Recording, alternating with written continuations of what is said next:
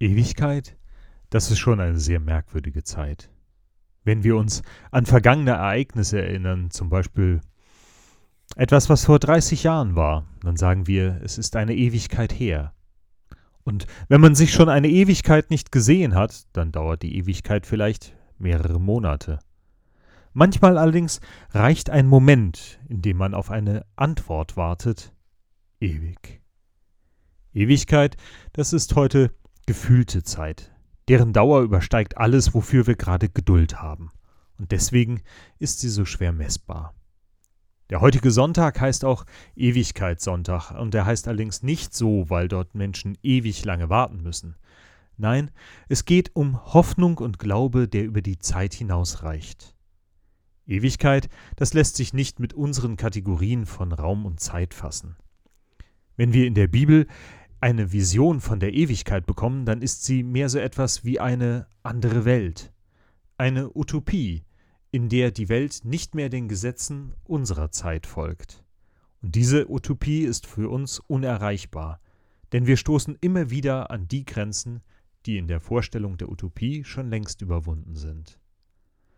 Der Prophet Jesaja stellt uns im heutigen Predigtext eine solche Utopie vor.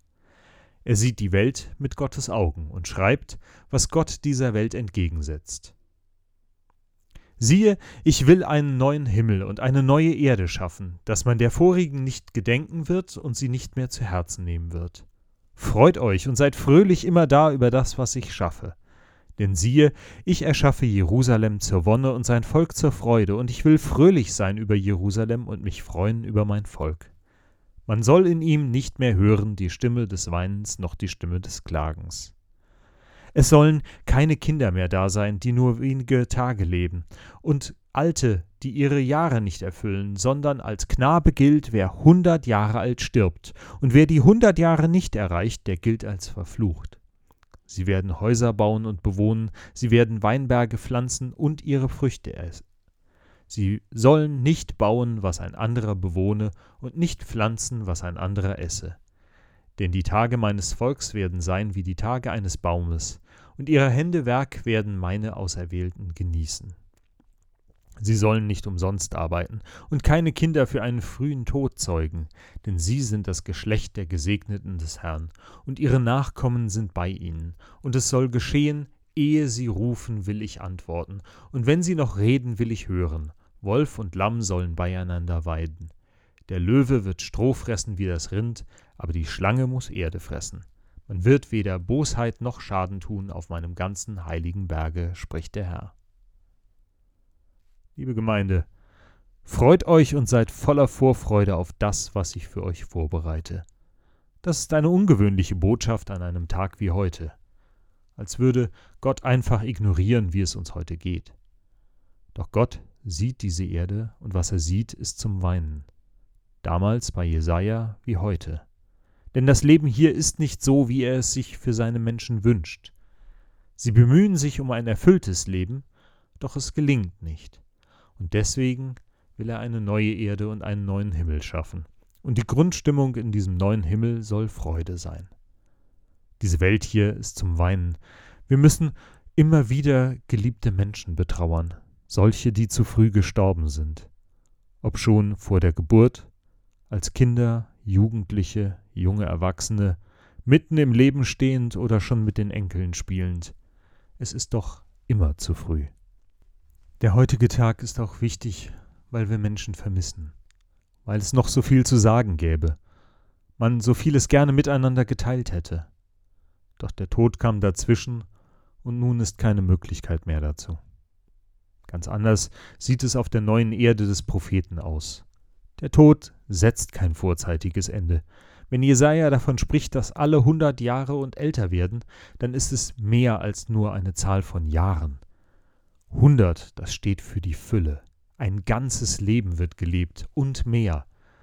Da bleibt nichts mehr zu vermissen. Menschen ernten, was sie säen.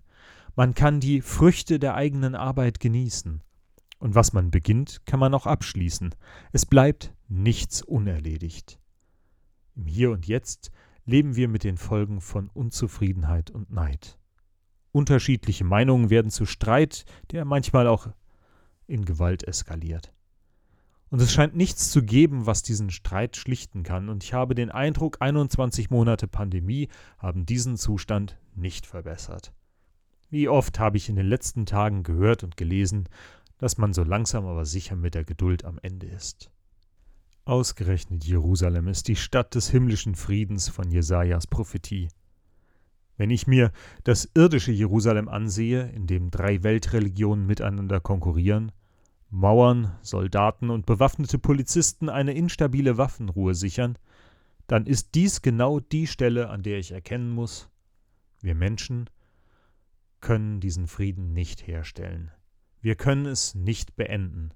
Selbst die großartigsten Friedensideen scheitern, weil man sich nicht einig bleibt und weil Gerechtigkeit so schwer herzustellen ist. Wenn alle das Gleiche bekommen, wird es nicht allen gerecht. In Gottes neuer Welt hingegen herrscht Frieden. Der geht über alle irdischen Bedürfnisse hinaus. Raubtiere fressen Gras und sind damit zufrieden. Und niemand hat mehr etwas, was ihm fehlt. Keiner hat Bedürfnis nach mehr alle sind friedlich. Wie kann diese Welt funktionieren? Ehe sie rufen, will ich antworten, und wenn sie noch reden, will ich hören. Gott ist da und kümmert sich. Nie mehr das Gefühl, alleine und von Gott verlassen zu sein. Stattdessen ist er permanent da und täglich mit seinen Menschen im Gespräch. Und diese Welt von Jesaja die ist für mich heute doch unendlich weit weg. Wir müssen diese Welt, in der wir leben, aushalten. Doch sind wir damit nicht alleine. Wir glauben in Christus daran, dass Gott zu uns gekommen ist. Wir können uns jetzt schon an ihn wenden und er wird hören. Jesus kam in diese Welt, um uns von Gottes Reich zu erzählen. Er ging voran auf diesem Weg und hat versprochen, dass wir mit ihm Teil der Gemeinschaft bei Gott sind. Dies sind wir jetzt auch in der Gemeinschaft untereinander, die wir den Schmerz an dieser Welt genauso miteinander teilen, wie auch die Hoffnung, in Gottes Reich in Ewigkeit geborgen zu sein, jetzt und alle Zeit. Denn ich bin gewiss, dass weder Tod noch Leben, weder Engel noch Mächte noch Gewalten, weder Gegenwärtiges noch Zukünftiges, weder Hohes noch Tiefes noch irgendeine andere Kreatur uns scheiden kann von der Liebe Gottes, die in Christus Jesus ist, unserem Herrn.